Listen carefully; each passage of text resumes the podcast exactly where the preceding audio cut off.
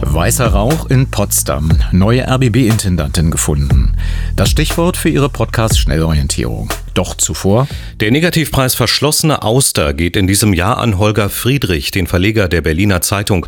Zur Begründung erklärte die Journalistenvereinigung Netzwerk Recherche heute zur Preisverleihung in Hamburg. Friedrich erhalte die Auszeichnung für seinen erschreckenden und zerstörerischen Umgang mit dem journalistischen Informantenschutz. Der Verleger hatte den Namen eines Informanten des ehemaligen Bildchefredakteurs Reichelt an den Springer Verlag weitergegeben. Zu allen weiteren Medienereignissen dieser Woche, wie der Intendantinnenwahl im RBB, hören Sie gleich im Anschluss an diese Nachrichten das Radio 1 Medienmagazin mit Jörg Wagner. Vielen Dank, Jan. Und du hast tatsächlich meinen Opener erahnt. Gleich geht's los. Ja, wie jedes Jahr verleihen wir die verschlossene Auster an den oder die Informationsblockiererin des Jahres. In diesem Jahr ähm, haben wir es uns ein bisschen anders äh, überlegt. Und zwar haben wir jemanden ausgewählt, der keine Informationen blockiert hat, sondern der unserer Ansicht nach zu viele Informationen weitergegeben hat und dadurch aber möglicherweise dazu beigetragen hat, dass in Zukunft weniger Informationen an die Öffentlichkeit kommen. Und zwar zeichnen wir in diesem Jahr als Netzwerkrecherche Holger Friedrich, den Verleger der Berliner Zeitung mit der verschlossenen Auster aus. Das war Dani Drepper, Vorsitzender vom Netzwerk Recherche vor wenigen Stunden in Hamburg. Sie haben es ja gehört beim Jahrestreffen dieser Journalistenvereinigung. Und das ist äh, ganz kurz ein Thema zu Beginn im Radio 1 Medienmagazin mit Jörg Wagner.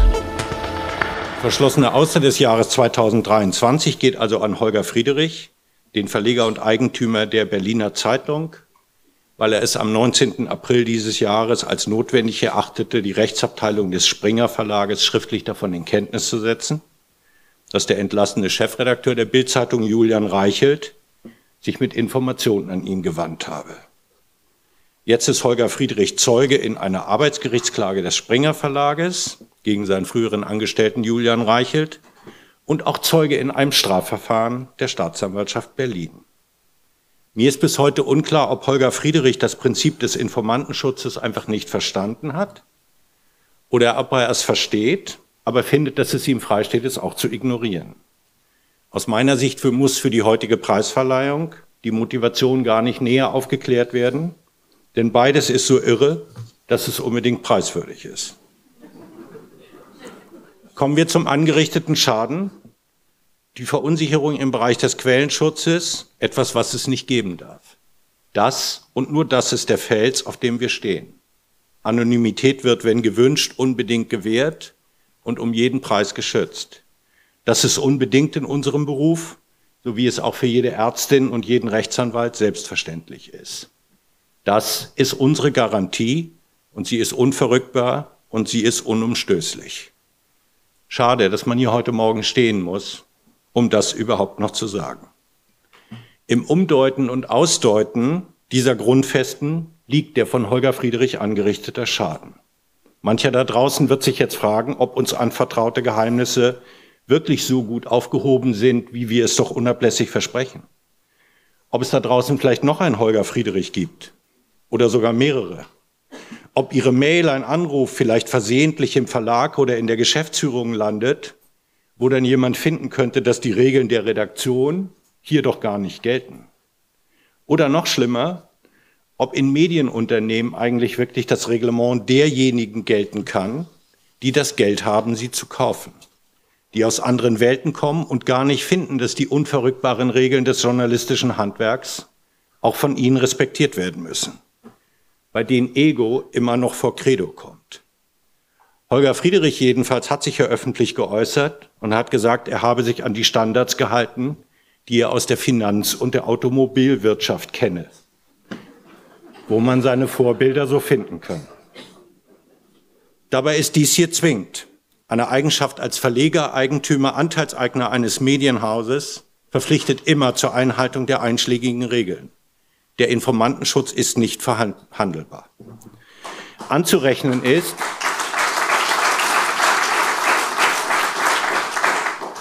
Anzurechnen, um auch das zu sagen, war jedenfalls, dass Holger Friedrich mit dem Verstoß offen umgegangen ist. Er begründete dies mit dem Wunsch, über den schmalen Grad zwischen Denunziation und Aufklärung und über unsere Standards in den Medien zu sprechen. Über Standards zu reden ist immer eine gute Idee, das machen wir viel zu selten. Deshalb hat das Netzwerk Recherche Holger Friedrich nicht nur eingeladen, hier zu sein, die Gegenrede zu halten, sondern auch an der anschließenden Diskussion teilzunehmen. Die findet jetzt ohne ihn statt. Er hat abgesagt. Soweit der Investigativjournalist Georg Maskolo. Damit äh, voll auch im Einklang mit dem Deutschen Presserat in dieser Woche. Dieser rügte nämlich die Verletzung des Informationsschutzes nach Ziffer 5 des Pressekodex am 15. Juni 2023. Alle Details aber zum Jahrestreffen des Netzwerks Recherche auf der Seite Netzwerkrecherche, ein Wort.org. Abgesagt bei uns für ein Interview heute im Medienmagazin hat Ulrike Demmer, die neue, gestern gewählte RBB-Intendantin, in Aussicht gestellt, jedoch wurde ein Termin im September. Umso mehr freue ich mich, dass das Rundfunkratsmitglied Sabine Jauer live im Studio ist. Sie ist zudem auch noch Personalratsvorsitzende im RBB und war auch in dieser Funktion, glaube ich, sehr lange im Verwaltungsrat. Das hat jetzt gewechselt. Dort sitzt jetzt Dr. Lutz Ömichen auch vom Personalrat. Aber das heißt jetzt nicht, dass ähm, Sie keinen Einblick mehr in den Verwaltungsrat haben. Ne? Nein, das heißt es nicht. Und Rundfunkratsmitglied muss man erklären. Ähm, der Personalrat Beratend. hat zwei beratende Stimmen. Wir haben also wahrlich gestern nicht mit abstimmen können. Leider. Aber das kann ja irgendwann sich noch entwickeln. Aber für gestern war es zu spät. Ein ganz kurzes Fazit. Sind Sie froh, dass wir jetzt äh, die Nachfolge von Katrin Fernau geregelt haben? Also mit wir meine ich den Rundfunkrat? Das ist ja eine Frage. ähm, ich muss diese vergangenen Tage wirklich noch erstmal verdauen. Und natürlich muss man Ulrike Demmer jetzt unterstützen und ihr alles Gute wünschen. Ich bin tatsächlich noch beeindruckt durch das, was ich erlebt habe in den Gremien in der Findungskommission, besonders in den letzten zwei Wochen. Und das ähm, dämpft etwas eine Frohheit. Also die ist noch nicht da. Aber vielleicht können wir jetzt ja gemeinsam verdauen in diesem Medienmagazin in der Ausgabe vom 17. Juni 2023. Natürlich wie immer. Vom Mund zum Ohr auf dem Strahle der elektrischen Kraft The night starts here, the night starts here. Forget your name, forget your fear. Die Feststellung des Wahlergebnisses. Hiermit stelle ich fest, dass der RB, RBB Rundfunkrat hat in seiner heutigen Sitzung Ulrike Demmer mit der dafür notwendigen Zweidrittelmehrheit zur RBB-Intendantin spätestens zum 15. September 2023 gewählt.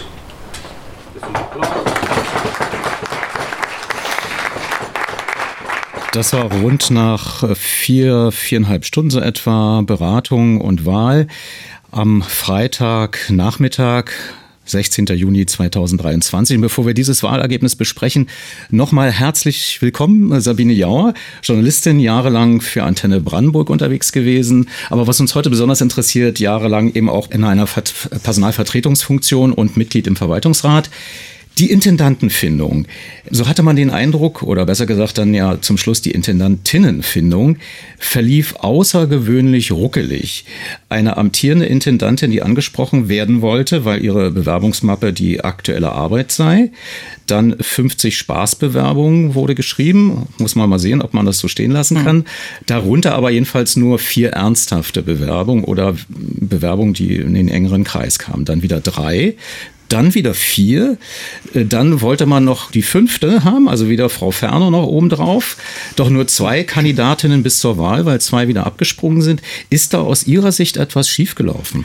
Ja, da ist eine ganze Menge schiefgelaufen. Sie waren, muss man dazu sagen, auch in der Intendantenfindungskommission. Ja, genau. Und es ist quasi ein Experiment, das gibt es in der ARD bisher nirgendwo, dass Belegschaftsvertreter, zwei Belegschaftsvertreterinnen in dieser Findungskommission waren. Wir haben das ja letztes Jahr im September in einem schnellen ersten Versuch schon einmal durchgespielt mit der Interimsintendanz. Dort hatten wir nur äh, ganz kurze Zeit, 14 Tage Zeit. Dieses Mal dachte ich, wir haben mehr Zeit und mehr Ruhe. Insgesamt war dann der Terminablauf so, dass es dann doch immer alles ganz, ganz schnell gehen musste. Die 50 Bewerbungen, ich kann mich nicht erinnern, von 50 Spaß oder ja, Bewerbungen gesprochen zu haben. Aber natürlich war das Bewerbungsfeld ein anderes, als wenn klar gewesen wäre, Frau Ferner geht zum WDR zurück, sagen wir es mal so. Also intern aus ARD, ZDF waren relativ wenige Bewerbungen dabei. Es wurde dann relativ schnell sortiert und man kam tatsächlich auf vier oder fünf Bewerber, die in Frage kamen. Der Rundfunkratsvorsitzende sprach, glaube ich, von drei bis sieben oder so. Ja, äh, im Rundfunkrat war der Wunsch aufgekommen, man möchte sieben haben. Wir hatten jetzt ja auch dann einen, einen, einen großen Blumenstrauß, ein breites Feld.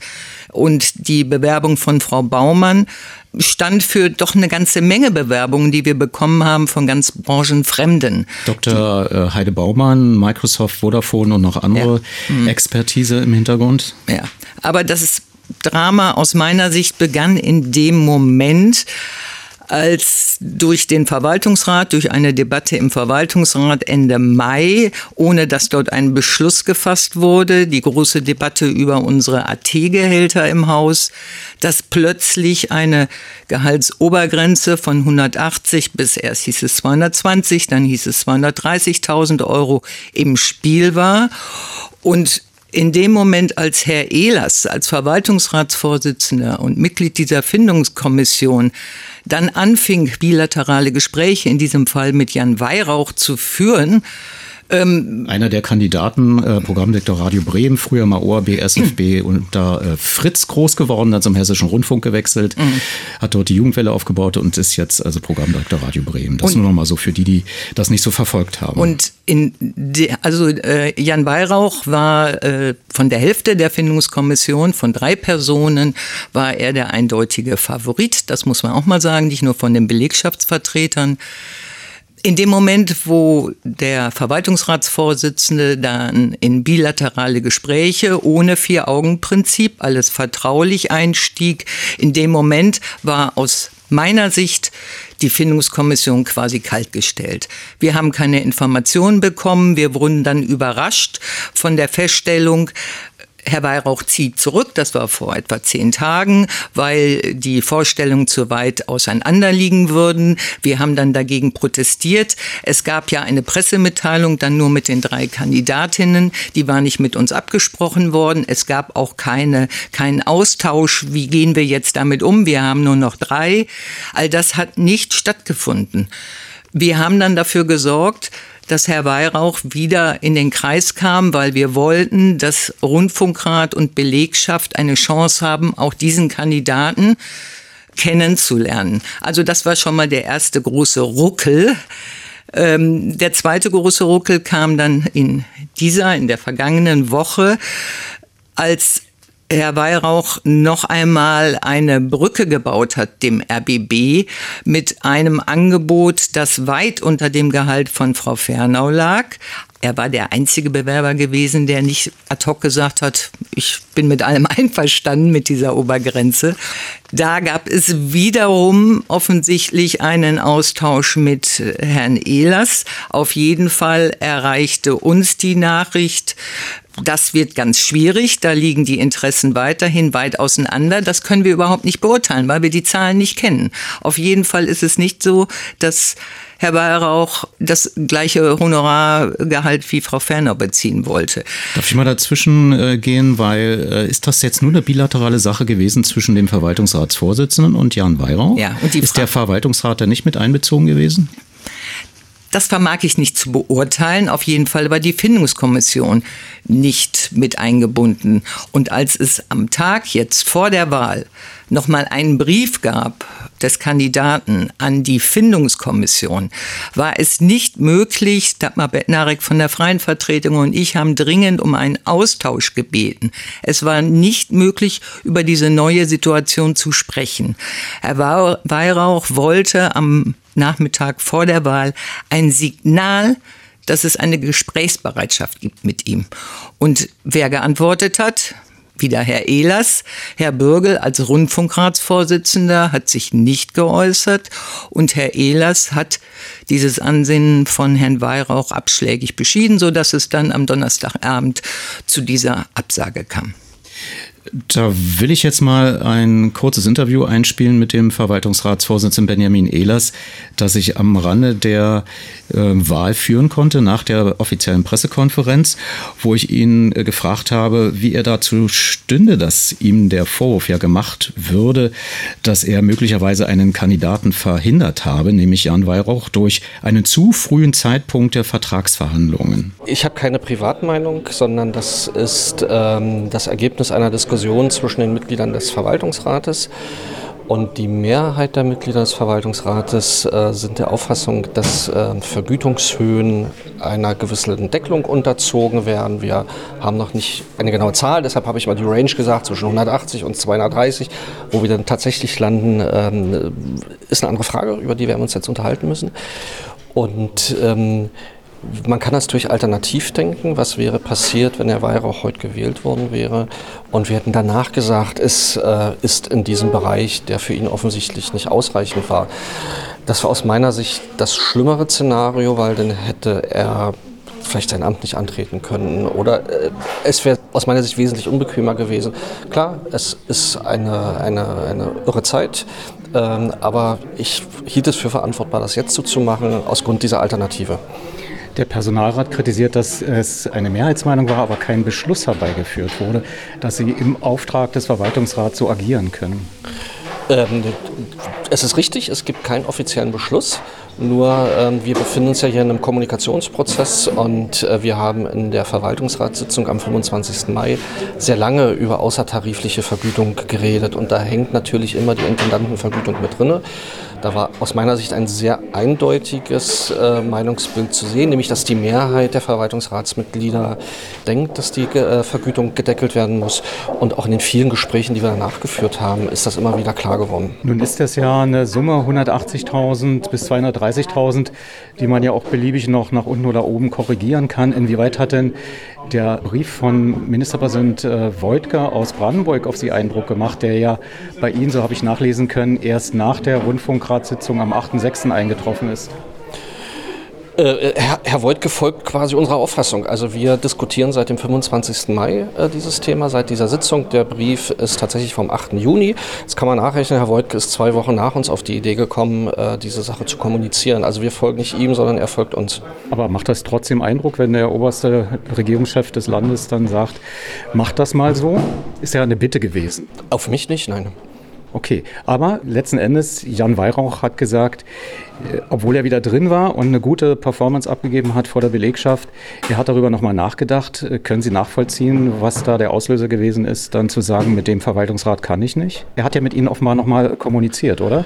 Äh, wir haben sehr viel kommuniziert, aber wir haben auch vereinbart, dass die Details dieser Kommunikation vertraulich ist und daran möchte ich mich auch weiterhin halten. Halten Sie seine These berechtigt, dass wenn er zugesagt hätte für weniger Geld als ursprünglich vielleicht von Ihnen gedacht, dass das sich dann runterbricht auf die gesamte ARD und dass er dann vielleicht sowas wie ein Buhmann wird für die ARD oder ein Eisbrecher oder ein Systembrecher? Das ist ein Blick in die Glaskugel. Für die Vergütung von Intendanten mag das so sein, ja. Aber das, was ja dahinter steht, dass es in, in die Tarifverträge reingeht, das, das ist Kaffeesatzleserei. Das kann man aus der heutigen Sicht nicht ernsthaft ähm, beantworten. Ich habe ja in der Rundfunkratssitzung am 8. Juni gesagt, ich ermuntere Tarifverhandlungen zu führen, weil ich das aus innerer Überzeugung wichtig finde, dass es Tarifverträge gibt. Und ähm, was in fünf Jahren ist, das weiß kein Mensch. Jetzt ganz konkret bei den Intendanten natürlich, das hat eine Auswirkung. Und ich bin auch nicht der einzige Verwaltungsratsvorsitzende, der sich mit Gedanken trägt, dass die Vergütungen jetzt zu hoch sind. Kollegen von mir sehen das ganz genauso. Wir Verwaltungsratsvorsitzenden sind ja in einem quasi im Finanzausschuss der ARD, wenn ich das mal so umgangssprachlich sagen kann, verbunden. Und dort sind einige Verwaltungsratsvorsitzende, die ähm, in die Richtung argumentieren, in die ich auch argumentiere. Also ich stehe da nicht alleine. Wir sind jetzt diejenigen, die es entscheiden mussten. Aber ähm, ich habe auch eher Zuspruch erfahren. Haben wir jetzt die preiswerteste Intendantin oder die beste? Ich finde, dass Frau Dämmer eine sehr, sehr gute Wahl ist. Und äh, das kann man nicht verpreisen. Das finde ich auch unangemessen äh, zu sagen. Äh, sie ist die preiswerteste und damit vielleicht nicht die beste. Das ist eine Argumentation, die ich gegenüber den, den drei Frauen, die im Gespräch war, immer sehr unfair empfand. Äh, nur weil äh, sie möglicherweise bereit sind, nicht ganz so hohes Gehalt zu fordern wie ein anderer Kandidat, sind sie längst nicht die Schlechteren. Das hat, hat einen gewissen Zynismus, den, den ich nicht teile und den ich auch nicht gut finde. Der RBB-Verwaltungsratsvorsitzende Benjamin Ehlers. Frau Jauer, Sie als äh, langjähriges Verwaltungsratsmitglied und auch im Personalrätin, klingt das nicht schlüssig für Sie? Es ging leider überhaupt nicht mehr um Qualifikationen, um Erfahrungen in einer Geschäftsleitung, um Management, Budgeterfahrungen. Das hören Sie doch ganz deutlich. Es ging nur noch um die Frage des Gehalts. Natürlich werden wir auch als Personaler dafür sein, an diese AT-Gehälter zu gehen. Aber wir müssen doch entscheiden, erstens muss es möglicherweise da einen schrittweisen Prozess geben, zum anderen müssen wir entscheiden, was in der jetzigen Situation, und wir haben die Krise ja im RBB zwar angepackt, aber sie, wir haben sie noch nicht überwunden. Wir stehen vor riesigen Herausforderungen hier im Haus, was unsere Kultur angeht, was das Sparprogramm angeht, was können wir uns noch leisten. Da ist Radio 1 ja auch zum Teil betroffen von Kürzungen, ja. In dieser Situation einen qualifizierten Kandidaten außen vor zu lassen, weil man sagt, die, die, wir können es nicht nachprüfen, die Vorstellungen seien zu hoch. Das halten viele hier im Haus und die Signale erreichen mich für richtig schwer und schwierig. Aber jetzt äh, nur mal angenommen, er hätte zugesagt, Jan Weihrauch, und dann gäbe es keinen Vertrag, weil dann doch die Meinungen sehr weit auseinandergegangen wären. Wäre das nicht auch ein Schaden gewesen, wenn es dann einen Intendanten gegeben hätte, den man gewählt hat, aber der dann nicht zum Dienst kommt? Ich weiß nicht, ob es wirklich dazu gekommen wäre, weil letzten Endes wählt der Rundfunkrat. Und ich habe im Rundfunkrat gestern viele Stimmen gehört, die gesagt haben, uns wird hier in unserer Auswahl eingegriffen. Und wenn jemand gewählt ist, müssen Kompromisse gefunden werden, muss verhandelt werden. Jetzt im Voraus schon zu konstruieren, ein Konflikt zwischen Rundfunk und Verwaltungsrat, halte ich für fahrlässig. Ich habe den Eindruck, dass es viele neue und manche alte Gremienmitglieder gibt, die im Moment die Position haben, wir müssen hier aufräumen im RBB. Es ist eine Wahnsinnskrise, jetzt endlich legen wir los es ist genau das Gegenteil, was die Gremien im Moment erreichen. Wir waren in einer schwierigen Situation, aber doch in ruhiges Fahrwasser ist vielleicht falsch. Aber die Gemüter hatten sich beruhigt. Wir kommen jetzt durch, da sind nicht zuletzt die Gremien mit dran schuld, in eine wieder in einen völligen Neustart, Neuanfang. Das ist keine gute Entwicklung. Als Belegschaftsvertreterin nehme ich auch zum ersten Mal seit zwölf Monaten, das ist ziemlich genau zwölf Monate her, dass wir anfingen hier zu hören über Business Insider, was hier bei uns in der Geschäftsleitung läuft. Zum ersten Mal wird angezweifelt, welche Legitimation Personalvertreter, eine Personalratsvorsitzende hat, eine Meinung zu vertreten, ein Stimmungsbild zu vermitteln.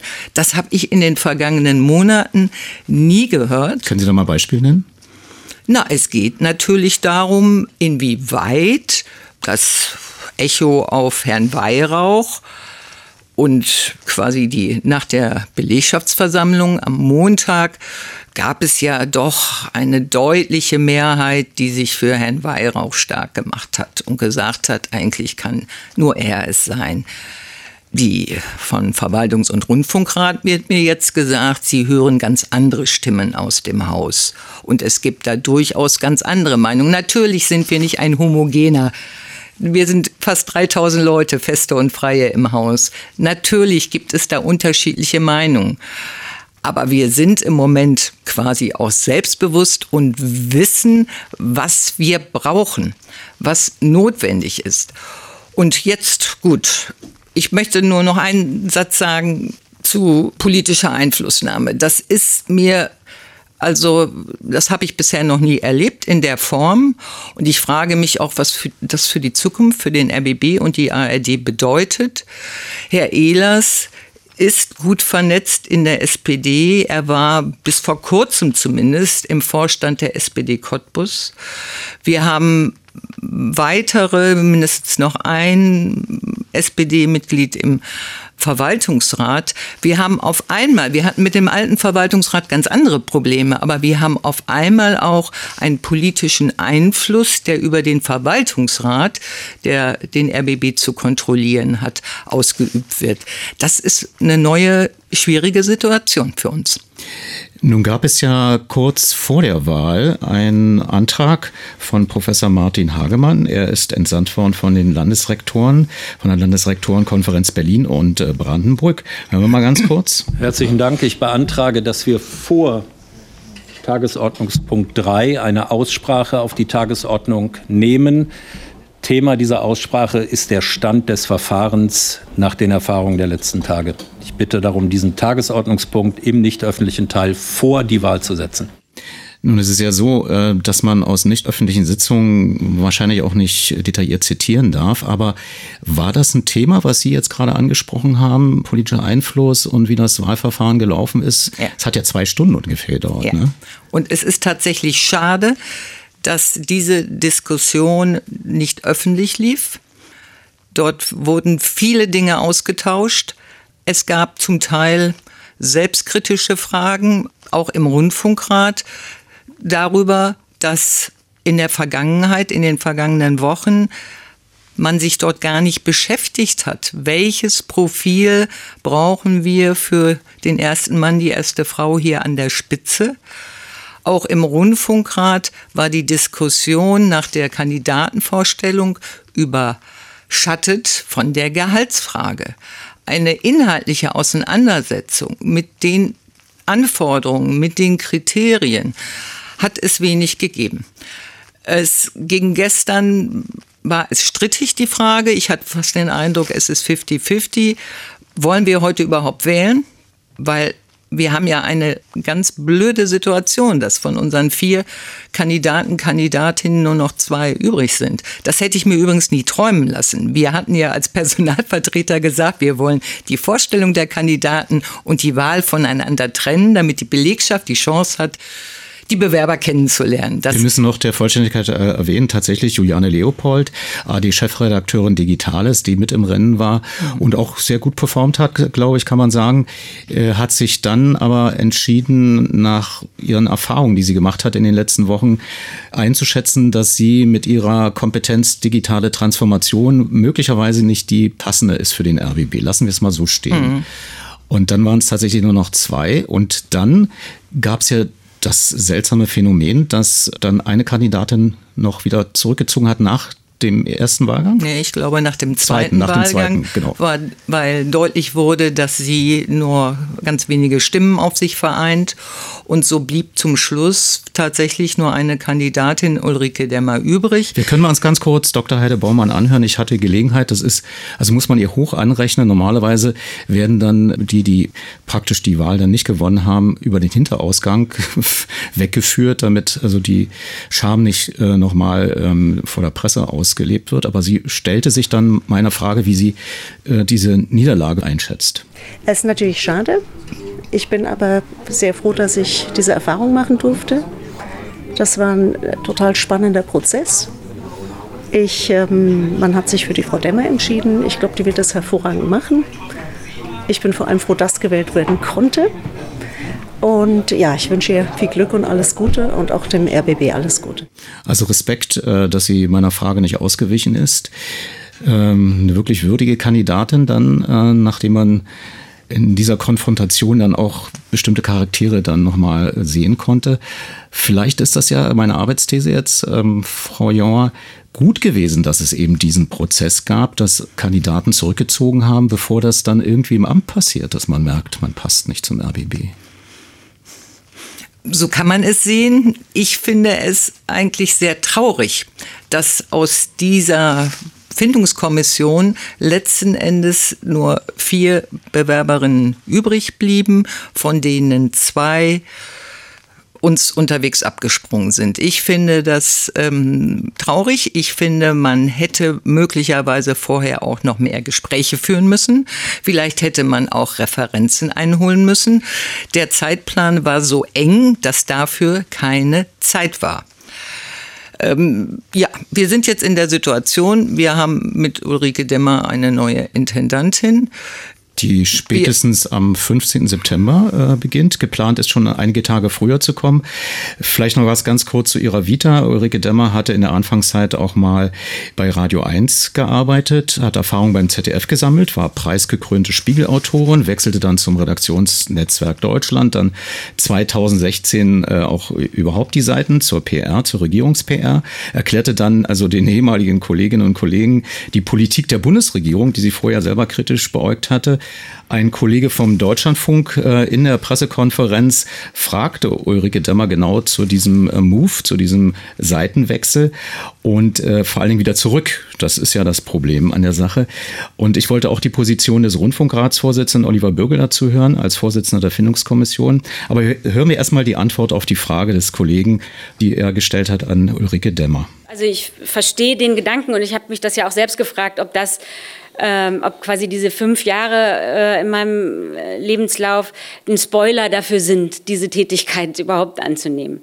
Äh, und ich äh, war aber vorher knapp 20 Jahre Journalistin, kritische und unabhängige Journalistin. Äh, ich habe kein Parteibuch, ich habe nie eins gehabt. Ähm, ich fand das einen sehr bereicherten, bereichernden Ausflug auf die andere Seite. Ich habe da viel gelernt äh, und äh, bereue das insofern auch nicht, stehe aber ganz sicher für kritischen und unabhängigen Journalismus.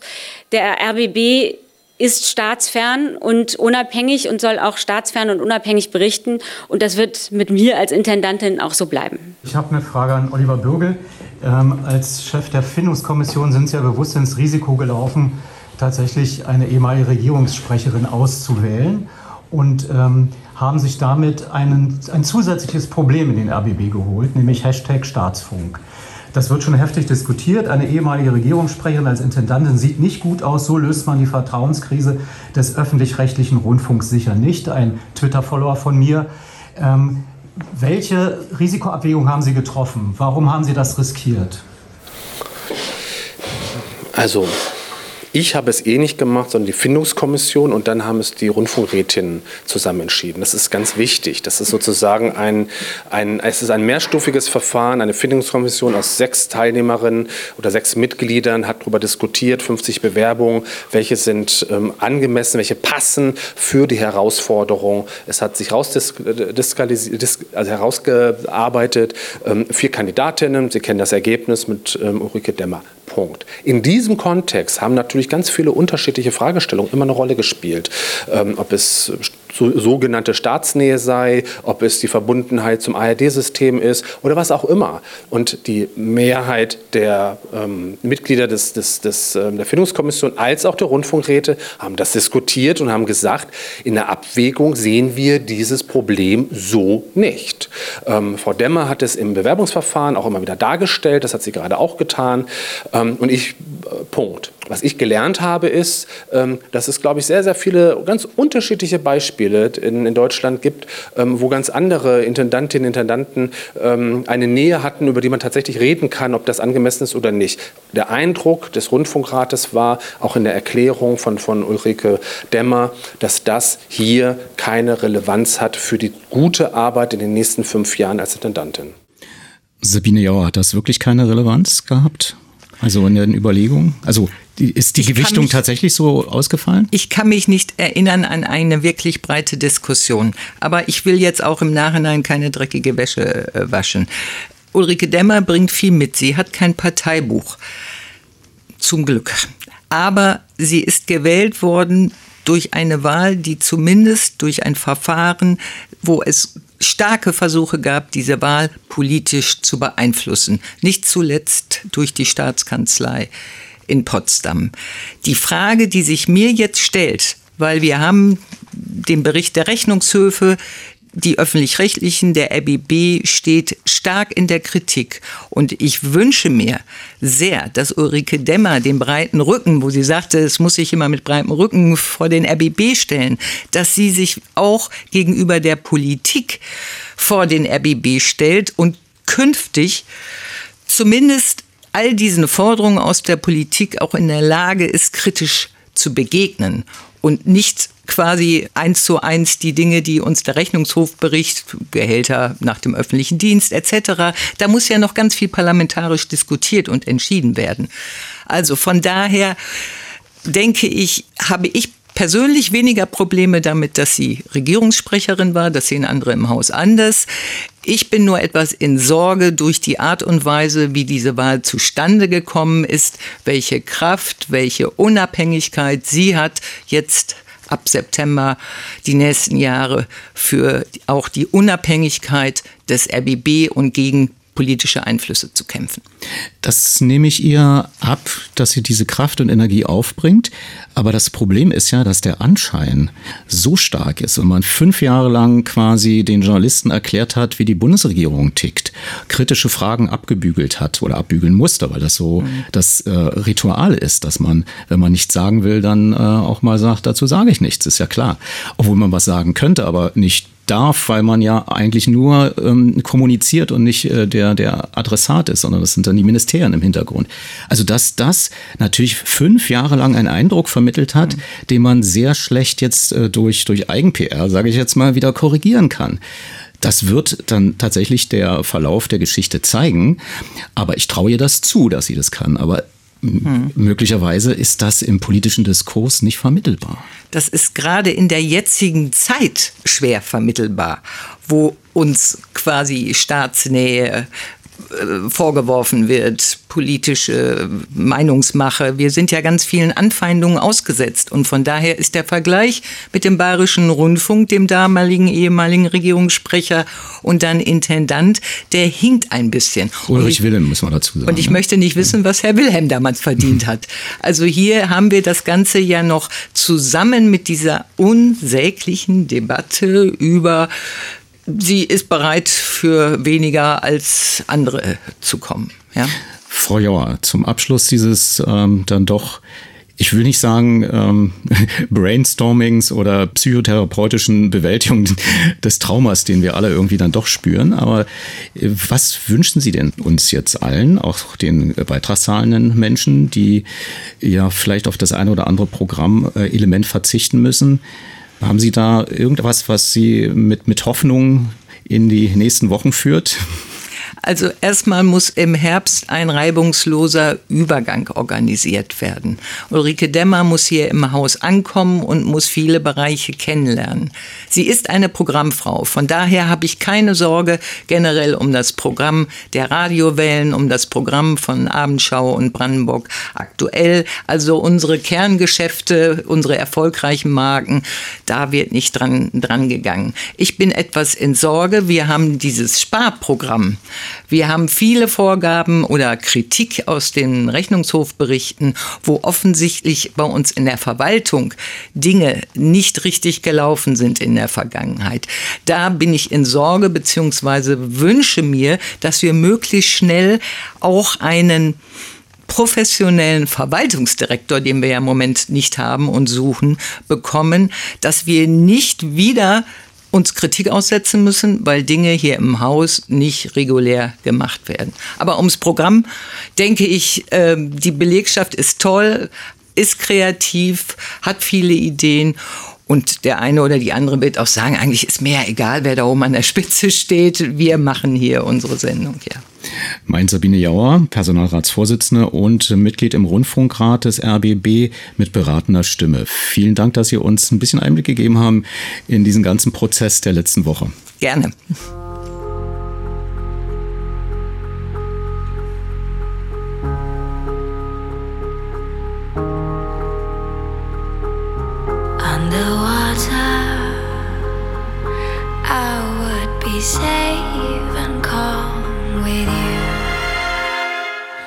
Während ihrer Amtszeit als RBB-Intendantin hat Patricia Schlesinger zahlreichen Menschen Geschenke gemacht. Kollegen, Führungskräften, Politikern, Weggefährten oder anderen ARD-Intendanten.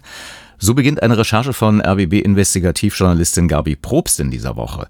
Aber Geschenke erhalten ja bekanntlich die Freundschaft. Das ist erst einmal nicht verwerflich. Bei einem Jahresgehalt von 261.000 Euro und später 303.000 Euro kann da auch mal eine kleine Großzügigkeit entweichen. Aber, und damit begrüße ich zugeschaltet Gabi Probst, die Spendierfreudigkeit war powered by Rundfunkbeitrag. Zunächst, Gabi, um welche Geschenke und Personen geht es überhaupt?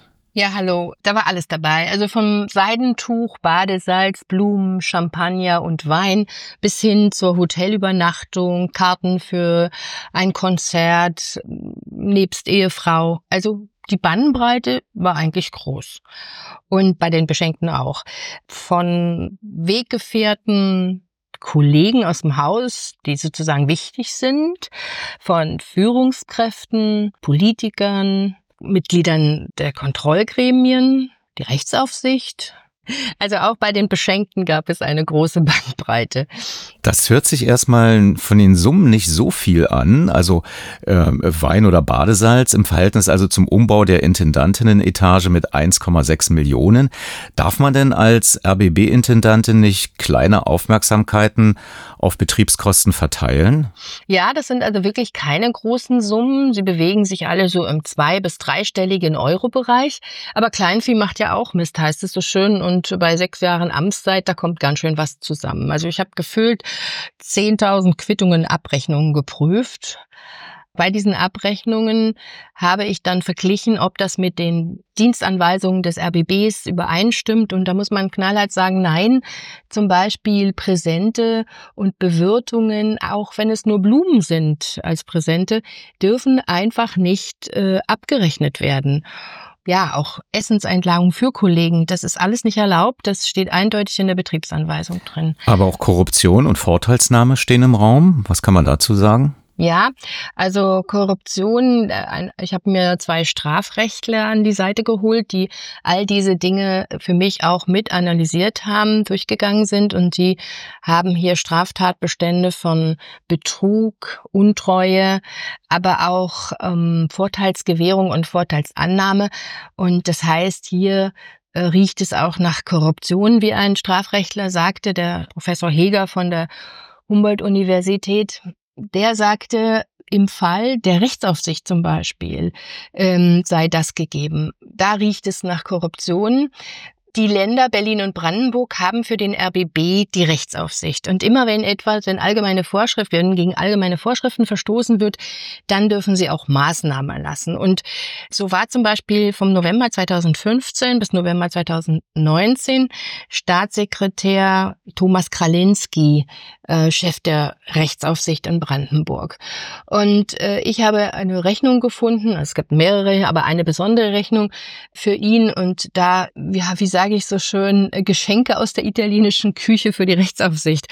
Dort hat er offensichtlich, und das hat er mir dann gegenüber auch zugegeben, Prosecco und äh, so Geschenke, eben wie man so hat aus der italienischen Küche erhalten. Er hat auch gesagt, dass er eine Geburtstagsfeier hatte und dass er Frau Schlesinger dorthin auch eingeladen hat, dass sie da war. Aber er hat natürlich nicht geprüft, ob das jetzt vom RBB oder äh, privat bezahlt wurde. Er ist davon ausgegangen, dass es privat bezahlt wurde, weil er ja auch privat eingeladen hat. Und äh, es hat natürlich auch dienstliche Essen mit Frau Schlesinger gegeben. Und da sagen dann die Rechtsexperten, insbesondere Professor Hellmann, nee, das geht so nicht. Also wenn man hier dienstlich und privat nicht auseinanderhalten kann, dann dürfe man auch nicht äh, die Rechtsaufsicht übernehmen und man dürfe zum äh, vor allem auch keine Zuwendungen entgegennehmen. Und hier hätte man dann also im Fall von Frau Schlesinger die Vorteilsgewährung also den Straftatbestand der Vorteilsgewährung, der hier im Raum steht, und beim äh, Staatssekretär, beim ehemaligen Staatssekretär, den Straftatbestand der Vorteilsannahme.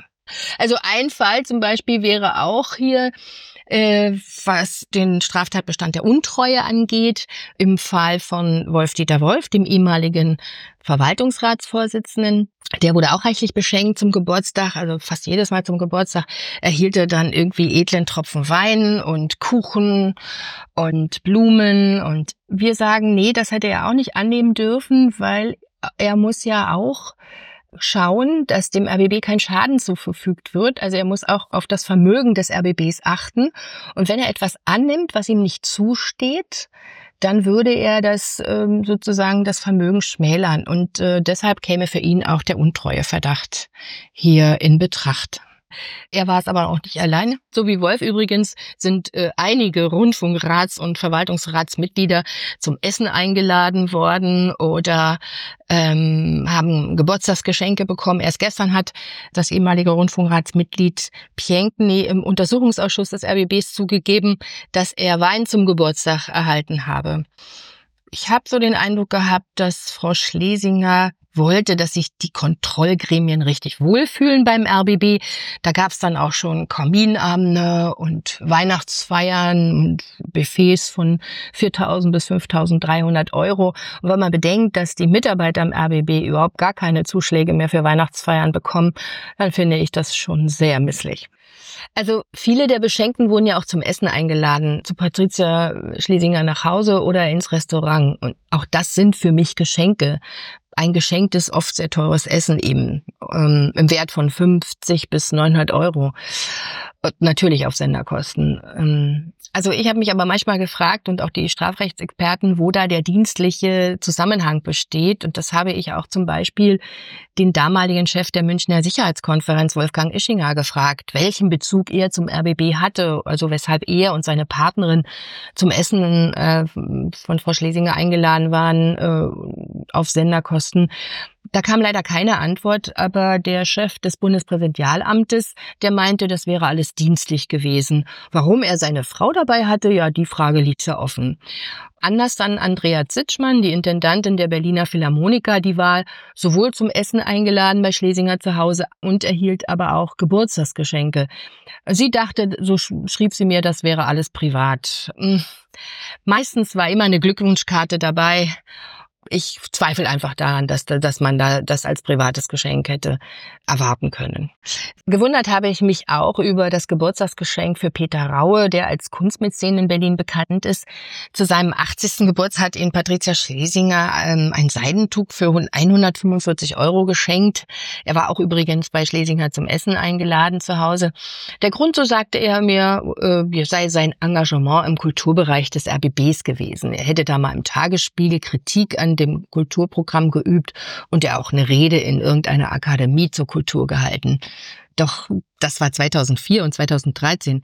Warum beschäftigt man sich heute damit und war das der Grund für Geschenke und Esseneinladungen? Also das hat sich mir überhaupt nicht erklärt. Was passiert nun mit deiner Recherche? Müssen die Beschenkten und auch die, die geschenkt hat, jetzt mit einer Strafverfolgung rechnen? Nicht alle. Ich hoffe, dass die Staatsanwaltschaft nun prüft. Die Strafrechtsexperten und ich haben die Vorlage gegeben. Mehr können wir nicht tun. Jetzt müssen andere handeln. Und ich würde auch dem Untersuchungsausschuss, also dem RBB-Untersuchungsausschuss empfehlen, die Revision in unserem Hause zu prüfen oder zumindest Fragen zu stellen, denen die scheint für mich auch geschlafen zu haben. Meint Gabi Probst. Die komplette Recherche kann man nachlesen unter rbb24.de. Vielen Dank, Gabi Probst. Schnell sollte es gehen mit der neuen Ampelkoalition. Schnell und Hand in Hand. Aber aus Miteinander wurde Gegeneinander. Darüber muss geredet werden. Konstruktiver Streit oder Rumgeampel? Welche Zukunft hat Rot-Grün-Gelb? Der Radio 1 Kommentatoren-Talk. Am 2. Juli von 12 bis 14 Uhr. Live in der Bar jeder Vernunft, im Radio und im Videostream auf radio1.de mit Iris Seiram aus dem ARD Hauptstadtstudio, Ann-Kathrin Hipp vom Tagesspiegel, Hajo Schumacher von der Funke Mediengruppe, Markus Feldenkirchen vom Spiegel und Robin Alexander von der Welt. Kabarettistisch untermalt von Florian Schröder, moderiert von Marco Seifert. Radio 1. Für alle, die hier auch nicht den Ampelmann machen wollen und natürlich nur für Erwachsene.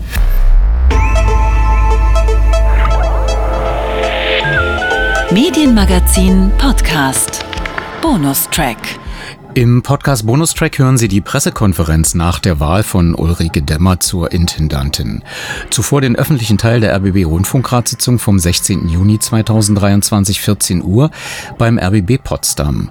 Durch die Sitzung führt der Rundfunkratsvorsitzende Oliver Bürgel. So, meine Damen und Herren, 14 Uhr Einmal durchatmen und wir beginnen. Bitte beachten Sie, dass die Sitzung jetzt öffentlich ist und per Videostream übertragen wird. Zunächst stelle ich die Beschlussfähigkeit fest. Mindestens die Hälfte der Mitglieder müssen anwesend sein. Bei 30 Mitgliedern sind das mindestens 15 Rundfunkratsmitglieder. Mir wurden gerade 23 ähm, mitgeteilt. Die zugeschalteten Teilnehmerinnen sind nicht zur Beschlussfähigkeit dazuzuzählen. So, ich begrüße die Mitglieder des Rundfunkrates, die Mitglieder des Verwaltungsrates, die Intendantin, Frau Dr. Fernau, die Mitglieder der Geschäftsführung, die Vertreter des Personalrates, freien Vertretung, die Vertreter der Landesregierung, die Kollegin der Gremiengeschäftsstelle sowie die Öffentlichkeit ganz herzlich und natürlich begrüße ich auch ähm, die beiden Kandidatinnen, ähm, die sich zur Wahl stellen, zur Intendantin Frau Dr. Baumann und Frau Demmer. Liebe Mitglieder des Rundfunkrates, meine sehr geehrten Damen und Herren, zunächst möchte ich mich noch mal ganz herzlich bedanken bei den Rundfunkrätinnen, dass sie ihre Anwesenheit möglich machen konnten. Dass der Termin kurzfristig festgestellt wurde oder festgelegt wurde, ist, das, ähm, ist Ihre Anwesenheit trotzdem äh, sehr, sehr wünschenswert, dass Sie das kurzfristig einrichten konnten. Darauf wollte ich hinaus. Bevor wir in die Regularien eintreten, möchte ich noch einige Worte vorweg sagen. Wir Rundfunkräte haben zwei Kernaufgaben. Den Programmauftrag überwachen, in Fragen des Programmes zu beraten und eine Intendantin zu wählen. Sie sind von insgesamt 30 Vereinen, Verbänden, Parteien und Institutionen in Brandenburg und Berlin benannt worden und bilden laut Rundfunkstaatsvertrag die Zivilgesellschaft ab. Sie bringen ihr, ihre Lebenserfahrung, Werte und Haltungen und ihre berufliche Expertise ein. Sie sind nur sich und ihrem Gewissen verpflichtet. Wir haben heute über die hauptamtliche Führungskraft im RBB zu entscheiden. Ich habe mit allen Bewerberinnen seit der Ausschreibung immer wieder und intensiv gesprochen und meine Rolle als Vermittler wahrgenommen. Wir haben in einem demokratischen Bewerbungsprozess viele Meinungen, Auffassungen gehört und in die Meinungsbildung einfließen lassen. Wir hatten zu Beginn vier Kandidatinnen um dieses Amt. Zwei haben aus sehr unterschiedlichen Gründen ihre Bewerbung zurückgezogen.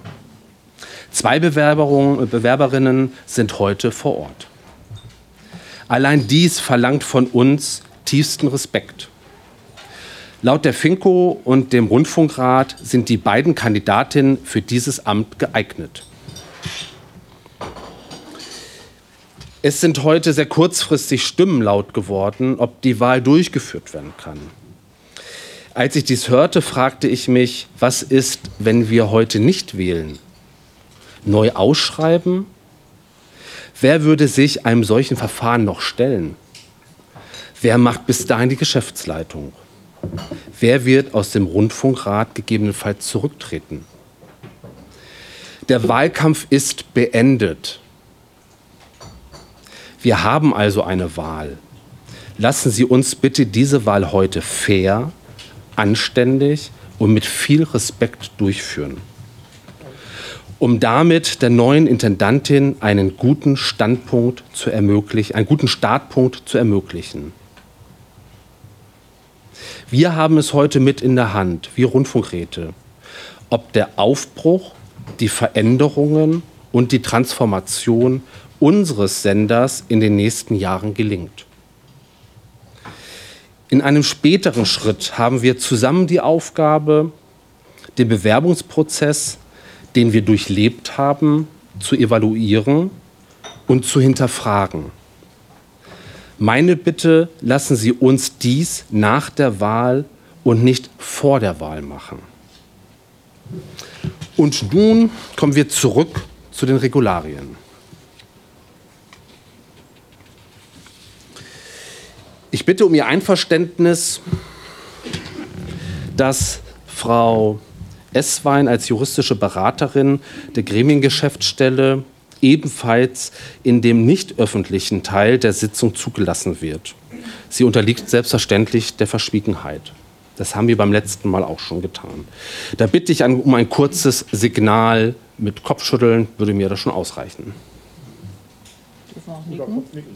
Achso, nee, nicken, das wäre richtig. Danke. Dasselbe gilt für Frau Bettnarek, die freien Vertretung und Mitglied der Findungskommission. Er bitte auch hier um Ihr Einverständnis des Gremiums, dass sie ebenfalls zu dem nicht öffentlichen Teil der Sitzung zugelassen wird. Und auch sie unterliegt selbstverständlich der Verschwiegenheit. Auch hier bitte ich um. Dankeschön. So, neue Punkte. Ich hatte Sie im Vorfeld bereits über zwei zusätzliche Punkte informiert, über die wir zu entscheiden haben. Es sind Formalien von hoher Dringlichkeit, um die Handlungssicherheit des RBBs zu wahren. Der erste Punkt, die, die Zustimmung zur Bestimmung von Frau Zöllner zur stellvertretenden Intendantin. Noch einmal zur Erinnerung, noch immer ist die Position einer eines stellvertretenden Intendantin unbesetzt. Gemäß 23 Absatz 2 RBB Staatsvertrag stimmt der Intendant, die Intendantin einer, einen Direktor oder eine Direktorin zur Stellvertreterin zum Stellvertreter. Zusätzlich bedarf es der Zustimmung durch den Rundfunkrat. Ein neuer Intendant, eine neue Intendantin wird selbstverständlich neu über diese Vertretung zu entscheiden haben. Der zweite Punkt betrifft die Organschaft von Frau Dr. Fernau als RBB-Intendantin. Der Rundfunkrat hatte in der fünften Sondersitzung des Rundfunkrates am 7. September 2022 Frau Dr. Fernau zur Interimsintendantin bis zur Wahl eines einer Nachfolgers gewählt. Nun müssen wir den damals gewählten Beschluss dahingehend klarstellen, dass Frau Dr. Fernau die Geschäfte des RBBs bis zum Amtsantritt der neuen Intendantin des neuen Intendanten längstens jedoch bis zum 14. September 2023 führt. Nach der RBB-Satzung Paragraph 8 bedarf es mindestens fünf Mitglieder des Rundfunkrates, die in dringenden Fällen einen Antrag auf Aufnahme einer Angelegenheit auf die Tagesordnung unterstützen. Die Geschäftsordnung des Rundfunkrates jedoch fordert nach 4 Absatz 2 für die Aufnahme weiterer Tagesordnungspunkte eine Mehrheit der Mitglieder des Rundfunkrates. Deshalb bitte ich Sie nun alle darüber abzustimmen, die beiden genannten Punkte als neue Tagesordnungspunkte auf die Tagesordnung aufzunehmen.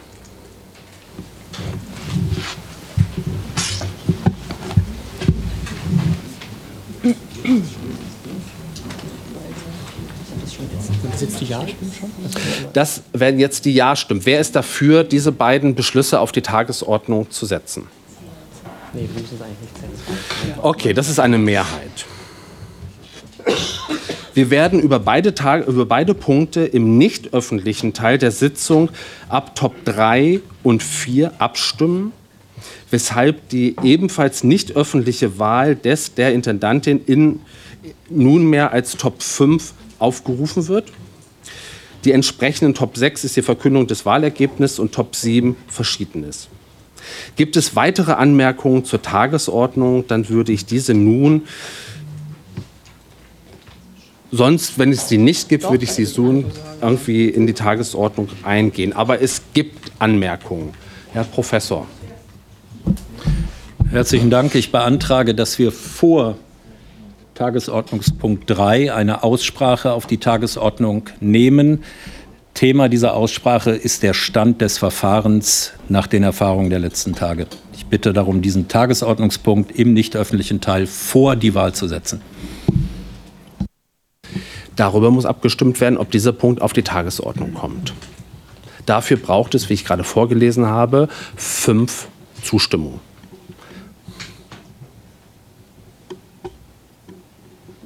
Das sind mehr als fünf Punkte. Dann kommt die Aussprache über das Wahlverfahren.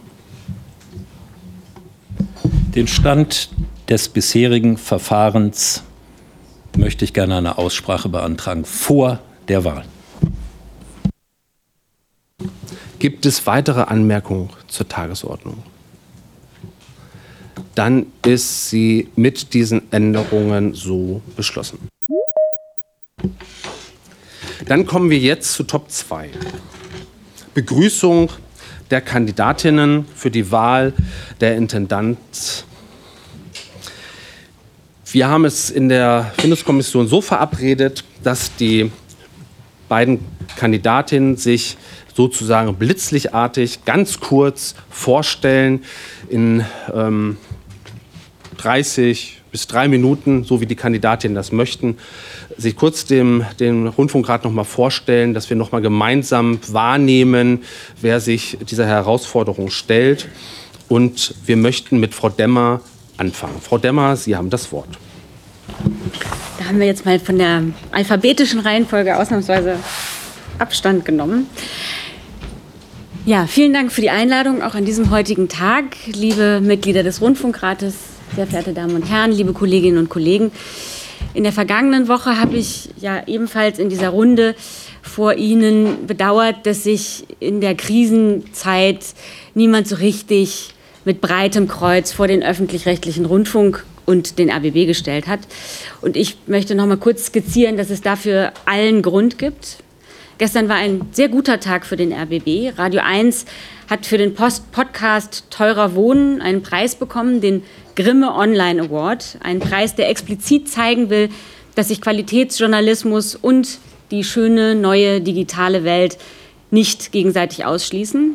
Und es zeigt, dass der RBB gemeinsam mit einem Kooperationspartner wie Detektor FM in der nonlinearen Welt von TikTok und Scrollytelling bestehen kann.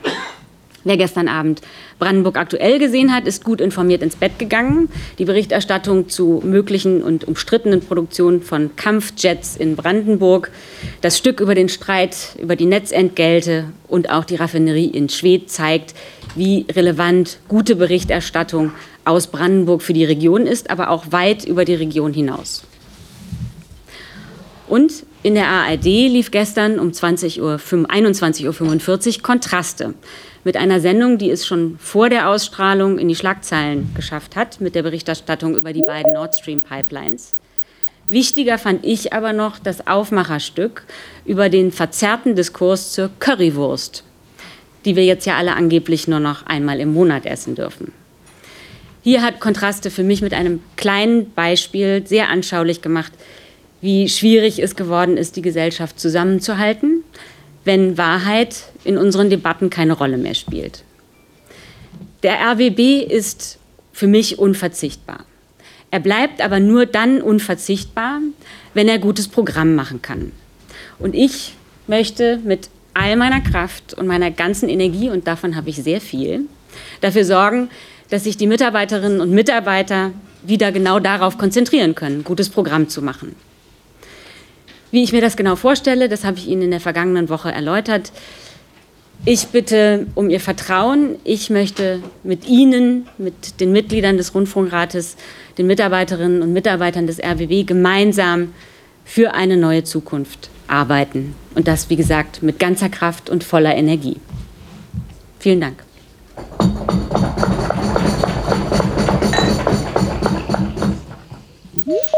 Danke, Frau Demmer. Jetzt hat Frau Dr. Baumann das Wort.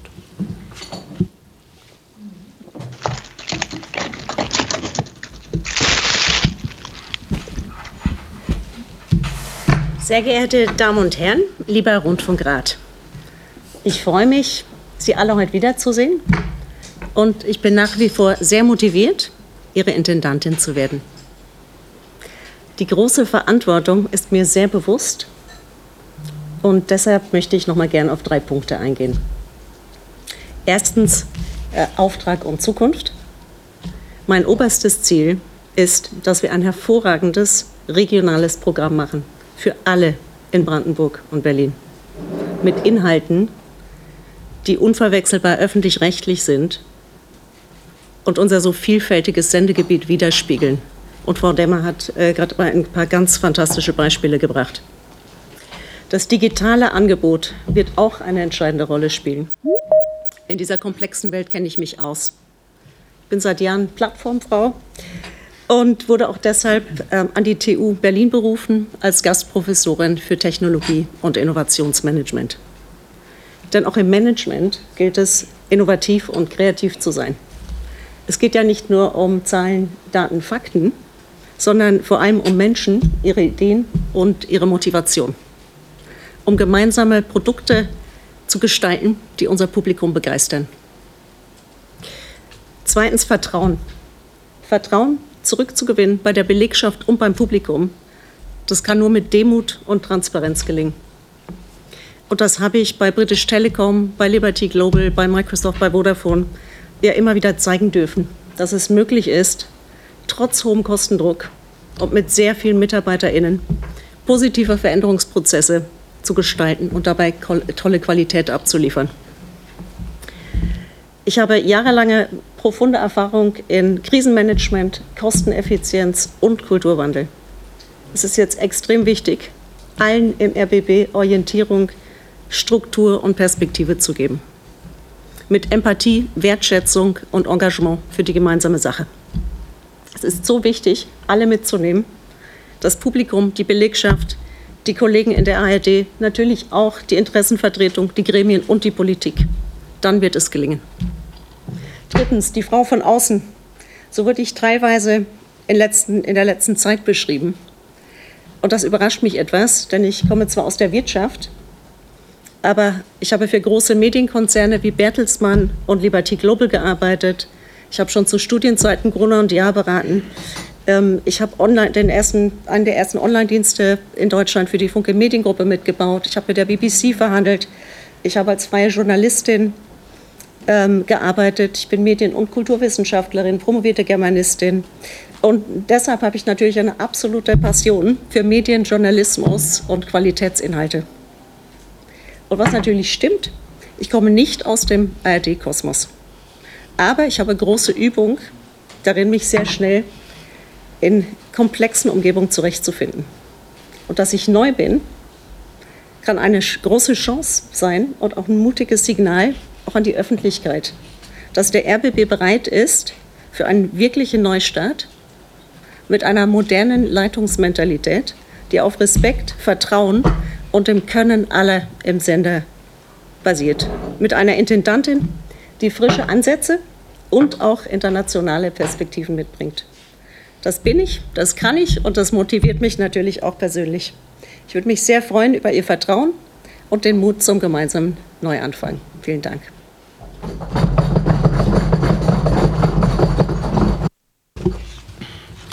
Herzlichen Dank, Frau Dr. Baumann und herzlichen Dank, Frau Demmer.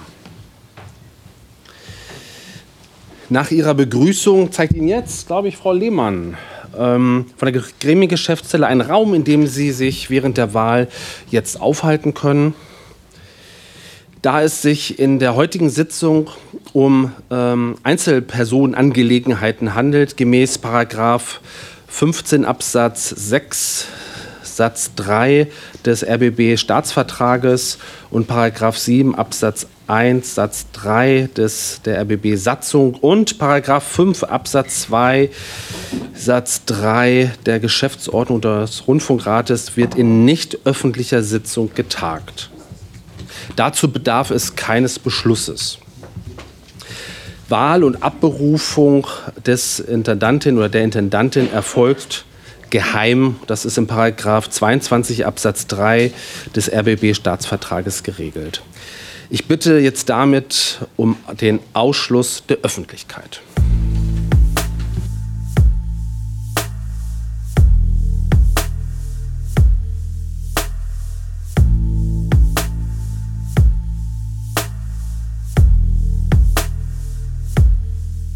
Ich bin jetzt bei Top 7, lass mich auch nicht mehr aufhalten.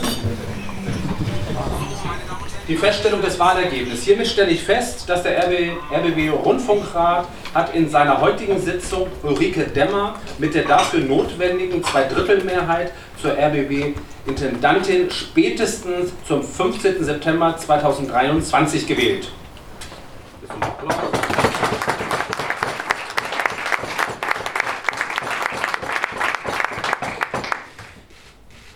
An dieser Stelle möchte ich auch noch mal öffentlich sagen, dass ich ähm, dass wir hier im Rundfunkrat auch sehr Frau Dr. Baumann danken, die sich dieser Wahl gestellt hat ähm, und der besonderen Herausforderungen. Ich möchte an dieser Stelle aber auch ähm, im Namen des Rundfunkrates mich für das große Engagement ähm, und den sehr großen Einsatz von Frau Dr. Fernau danken. Bisher und ähm, hoffentlich auch noch bis Mitte September ähm, ihre Arbeit fortsetzen.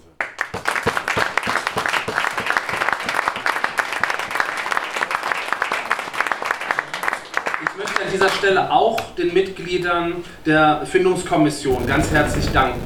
Das war sehr anstrengend für uns alle. Es war eine große Erfahrung für uns alle. Ich bleibe dabei. Wir haben es gemeinsam gut gelöst und haben eine neue Intendantin. Ich danke aber auch dem gesamten Rundfunkrat für die heutige Auseinandersetzung, für die heutige Diskussion. Ich bin hier damals mal angetreten, habe gesagt, vor, vor ein paar Wochen, ein paar Monaten, habe gesagt, das geht hier nur im Team. Das können wir nur gemeinsam lösen. Und ich finde, dass Sie heute wieder unter Beweis gestellt haben, dass wir als Rundfunkrat zusammenwachsen und streiten und kämpfen und versuchen, einen guten und den besten Weg zu finden. Und das ist mein persönlicher Dank an Sie alle, die heute mitgewirkt haben und mir die Arbeit damit etwas, äh, etwas leichter gemacht haben. Ganz herzlichen Dank.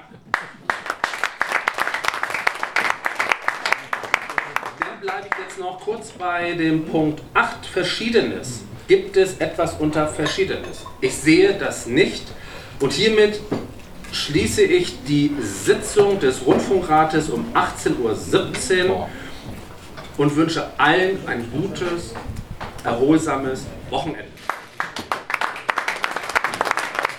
13 Minuten später, 16. Juni 2023, 18.30 Uhr. Pressekonferenz, geleitet von Volker Schreck, RBB Gremienkommunikation. Eins, zwei, ja. So, liebe Kolleginnen, liebe Kollegen, es ist vollbracht. Der Rundfunkrat hat dem RBB eine neue Intendantin gewählt. Und deswegen übergebe ich jetzt das Wort an den Vorsitzenden, an Oliver Bürgel. Herr Bürgel, Sie haben das Wort. Ja, danke schön.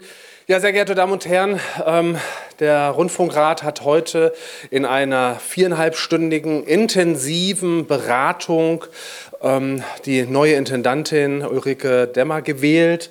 Ähm, wir sind alle sehr froh, dass ähm, wir in den viereinhalb Stunden Austausch darüber, wen, was wir brauchen, was vielleicht auch im Auswahlverfahren nicht alles optimal gelaufen ist, einen guten, vertrauensvollen Weg gefunden haben, um in einem Wahlprozess ähm, die neue Intendantin zu wählen. Mir ist an dieser Stelle auch noch mal ganz wichtig, dass der Rundfunkrat zusammen als Team agiert hat.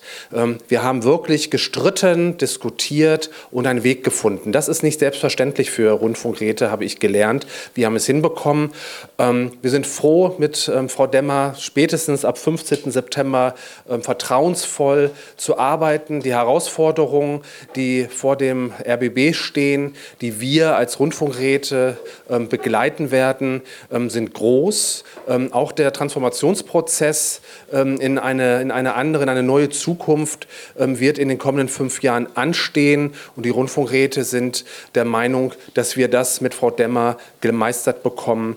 Und ähm, ich wünsche ihr ganz viel Kraft, ganz viel Leidenschaft, die sie jetzt auch schon in dem, in dem Wahlverfahren an den Tag gelegt hat, mit Sachverstand und auch mit den vielen unterschiedlichen ähm, Berufserfahrungen und, und, Erlebnissen, die Frau Demmer mitbringt. Ähm, wir sind sicher, dass sie eine professionelle und in die Zukunft gerichtete Intendantin sein wird.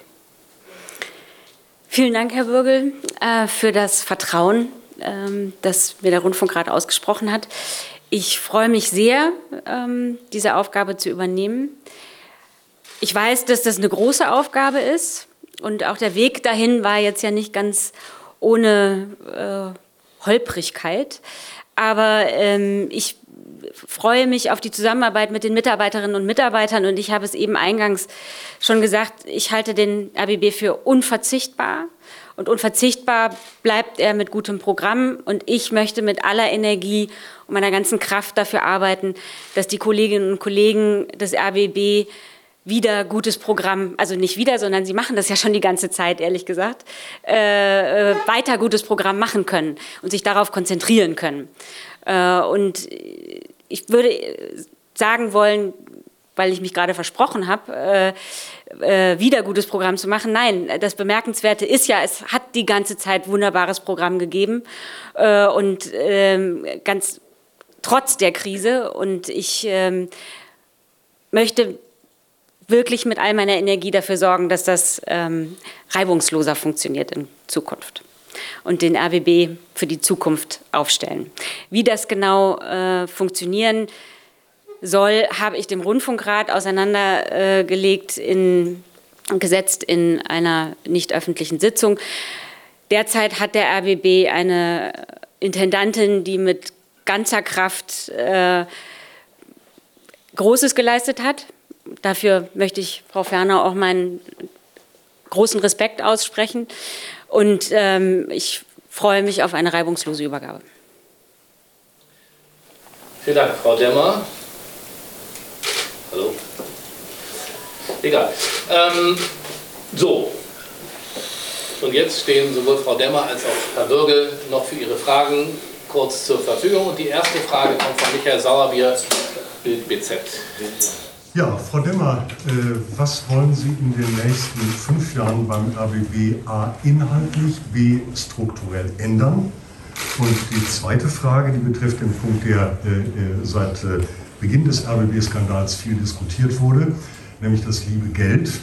Äh, was haben Sie, wir kennen das ja von allen beim RBB in den Führungsetagen, was haben Sie als stellvertretende Regierungssprecherin verdient pro Jahr? Äh, und bis wann haben Sie wie viel Übergangsgeld nach Ende dieser Tätigkeit bezogen? Das sind viele Fragen auf einmal. Ich fange es von hinten an. Ähm, B10 kann man nachlesen und auch die Regelungen des Übergangsgelds sind öffentlich einsehbar. Haben wir nicht im Kopf. Also das können Sie recherchieren, das kann ich Ihnen jetzt so auch nicht aus dem Kopf sagen. Und ähm, ich äh, Jetzt war, das war die erste Frage. Was wollen Sie in den nächsten fünf genau. Jahren? Da bitte ich äh, um Verständnis. Da bitte ich um Verständnis, dass ich mich inhaltlich und konzeptionell äh, da noch nicht zu äußern kann. Das möchte ich erstmal mit den Mitarbeiterinnen und Mitarbeitern des RBB besprechen.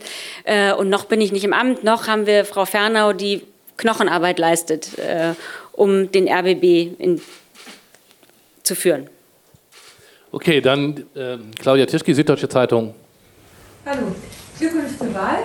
Ähm, ich hätte anschließend an den Kollegen zwei Fragen. Sie können sicher jetzt noch nicht das ganze Programm darlegen, aber Sie können sicher sagen, ob Sie sich in der Kontinuität zu dem 49 Millionen Paket von Frau Fernau sehen. Und die zweite Frage, die zwar ein bisschen unanständig, aber auch wichtig ist, ist, ähm, wir haben ja erlebt, wie die Kandidatur von Jan Weihrauch geplatzt ist, weil er fürchtete, es könnte keine Einigung geben mit den Gremien über den Vertrag. Sind Sie beide sich denn sicher, dass es über Ihren Vertrag, Frau Demmer, eine Einigung geben wird? Also ich kann die Vertragsverhandlungen jetzt hier schlecht öffentlich führen, aber mir ähm, scheint es ein wichtiges Signal zu sein, alle im Haus sparen, wirklich alle Bereiche. Ähm, und da scheint es mir ein wichtiges Signal, dass auch ähm, bei dem Gehalt der Intendanz äh, ein Signal nach innen und außen gesetzt wird. Und insofern bin ich zuversichtlich, dass wir da zu einer Einigung kommen werden. Und ähm, sehen Sie es mir nach, ich bin tatsächlich, äh, was war die erste Frage? 49 Millionen Also in, in, der Kontinuität.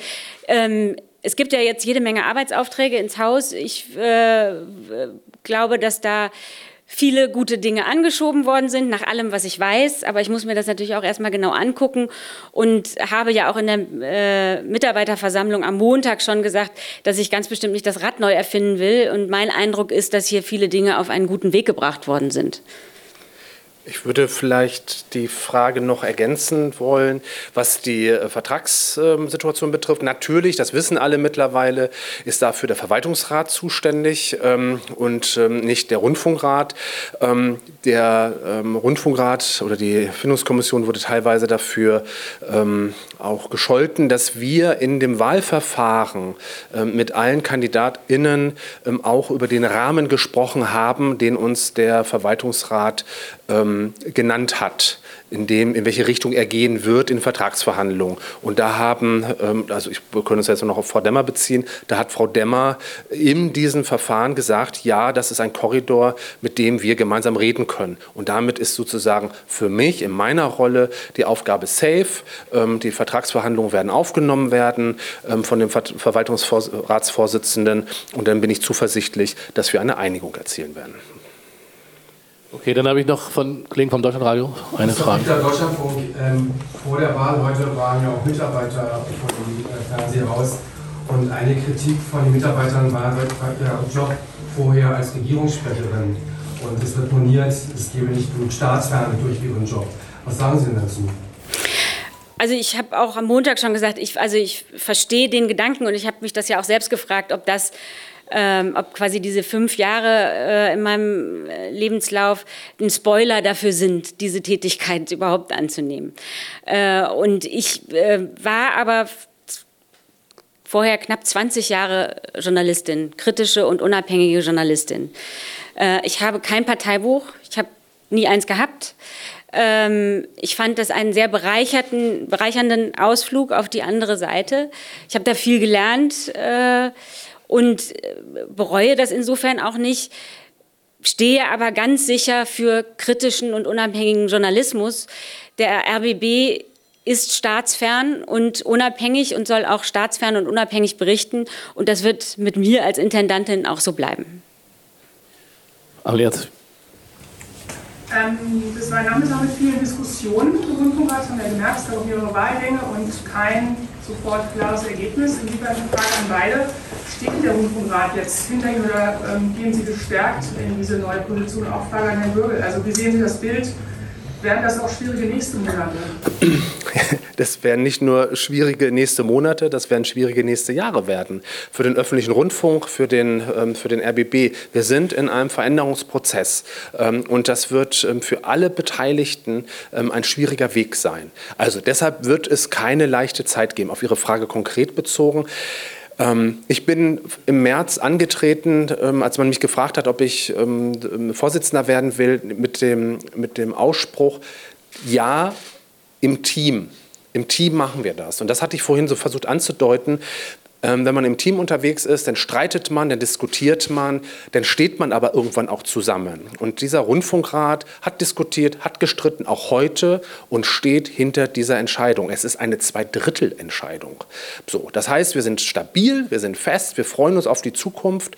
Wir werden sicherlich das eine und andere aufarbeiten, was wir im Wahlprozess, ähm, was im Wahlprozess stattgefunden hat. Ähm, wir werden sicherlich mit der Intendantin, der zukünftigen Intendantin gucken, wie wir, wie wir weitere Schritte gehen. Aber das dass wir sind gemeinsam gestärkt aus diesem Verfahren herausgegangen.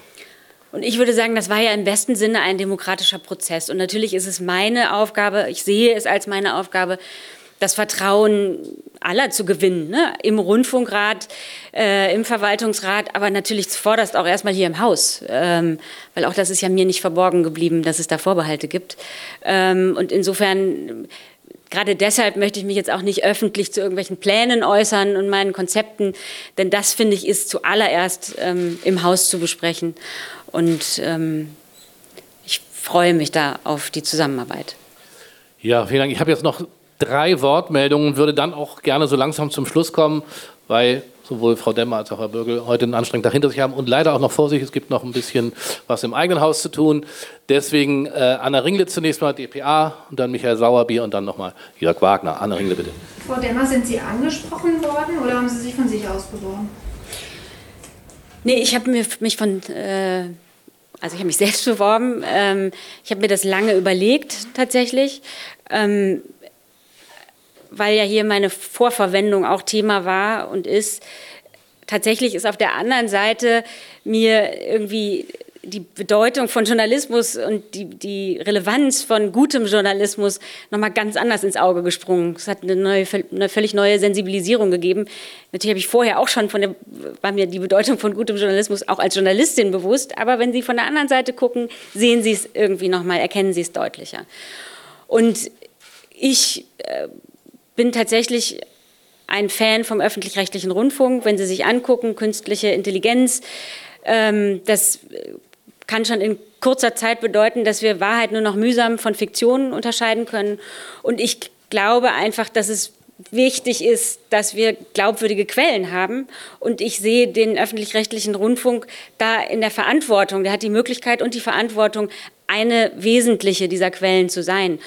Und ich glaube, ich habe da was mitzugeben. Also es ist mir ein Anliegen. So. Kleine, Nachfrage noch zu dem Kollegen oder der Kollegin, der ähm, auf ähm, ihre Politikkarriere praktisch als Regierungssprecherin ähm, waren Sie seit dem Ende ähm, dieses Jobs in irgendeiner Form aktiv, wenn auch weit weg, in irgendeiner auch nur Parteinähe oder so, irgendwie eine Gruppe, ein Zusammenschluss oder sonst was?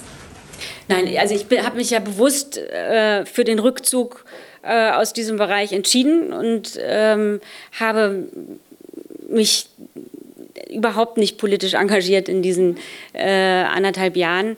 Ähm, und das war, wie gesagt, eine bewusste Entscheidung. Und ich habe kein Parteibuch, also nie gehabt. Ähm, Herr Bürger, ähm, wie viele Stimmen haben für Frau, Dem äh, Frau Demmer gewählt? Zwei Drittel der, ich kriege das schon gar nicht mehr zusammen, zwei Drittel der Anwesenden. Exakt 16 zu 8. Weiß ich gar nicht, kann ich nicht bestätigen. Sie waren ja dabei, weiß ich. Ja, nun, Habe ich das jetzt richtig verstanden? Ich weiß es nicht. Ich bin, ich, Entschuldigung, ich bin ehrenamtlich. Ich weiß die Zahl jetzt gerade wirklich nicht. Zwei Drittel Mehrheit. Das muss ja dann 16 zu 8 gewesen sein.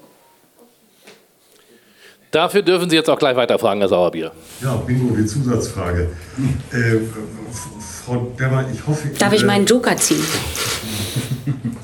Ja, aber der, der, Joker ist ja hier seit einer Weile, ich muss es nochmal deutlich sagen, Transparenz und nicht diese Abwiegelei von Fragen, äh, wie, sie, wie wir sie von der Regierungssprecherin kennen und wie ich sie leider eben auch auf meiner Eingangsfrage äh, erlebt habe.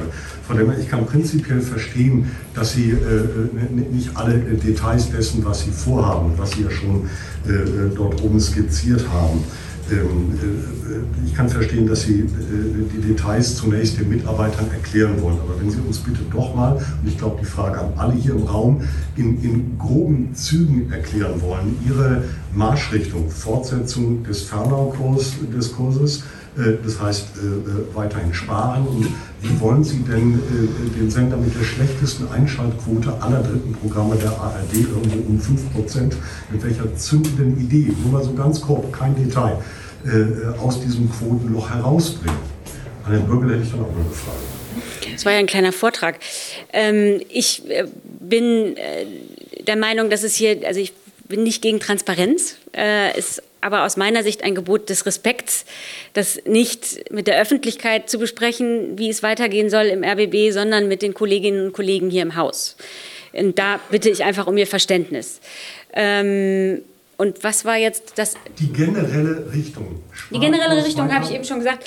Also ich äh, werde sicherlich äh, für äh, gute Arbeitsbedingungen hier im Haus kämpfen. Ich glaube, der RBB muss ein äh, guter, attraktiver Arbeitgeber sein und bleiben. Ähm, und ich äh, kann Ihnen aber zu Details tatsächlich jetzt nicht sagen. Ja, Aus Respekt vor. Ich glaube, die meisten Leute sind keine RBB-Mitarbeiter, äh, sondern Rezipienten. Und die wollen vor allem wissen, was sich für sie sichtbar, hörbar, spürbar ändert. Ich hoffe, Sie haben sich nicht vor allem wählen lassen, um die Interessen der Belegschaft zu vertreten, sondern die von äh, sechs Millionen Menschen in der Region Berlin-Brandenburg. Ganz sicher ist es mir ein Anliegen, für Akzeptanz in der Gesellschaft zu werben. Ich glaube, dass der öffentlich-rechtliche Rundfunk äh, eine Zukunft äh, nur hat, wenn er Akzeptanz in der Gesellschaft hat. Dazu gehört aber, das habe ich eben schon gesagt, gutes Programm und ich möchte eben Rahmenbedingungen schaffen, äh, damit die Kolleginnen und Kollegen hier im Haus wieder für gutes, nicht schon wieder, sondern dass die Kolleginnen hier im Haus gutes Programm machen können, weiterhin. Okay, verstanden. Herr Bürgel, die kurze Zusatzfrage. Warum hat ähm, denn Frau Baumann nach dem zweiten Wahlgang ihre Kandidatur zurückgezogen, sodass sie am Ende im dritten Wahlgang überhaupt nur noch eine Kandidatin, äh, ja zur Auswahl hätte ich weiter gesagt, nur noch eine Kandidatin hatten, die es auch gerade mit Ach und Krach mit der nötigen Zweidrittelmehrheit geschafft hat. Was war der Grund für den Rückzug von Frau Baumann? Ich weiß nicht, ich weiß nicht ob Sie sich einer solchen Wahl mal gestellt haben dann werden Sie sicherlich wissen, dass das eine ganz individuelle persönliche Entscheidung ist, die jede Kandidatin, jeder Kandidat trifft. Und so war das in diesem Augenblick auch. Und was ich war muss, die individuelle Begründung? Hallo? Sorry. Ähm, ich, wir müssen jetzt Schluss machen. Ich habe ja gesagt, es gibt noch Termine. Ganz kurz. Es gibt noch eine An Nachfrage von dir, Jörg. DPR hat auch noch eine Frage. Habe ich jetzt nicht gesehen, sorry. Ich habe eine Frage an Oliver Bürgel.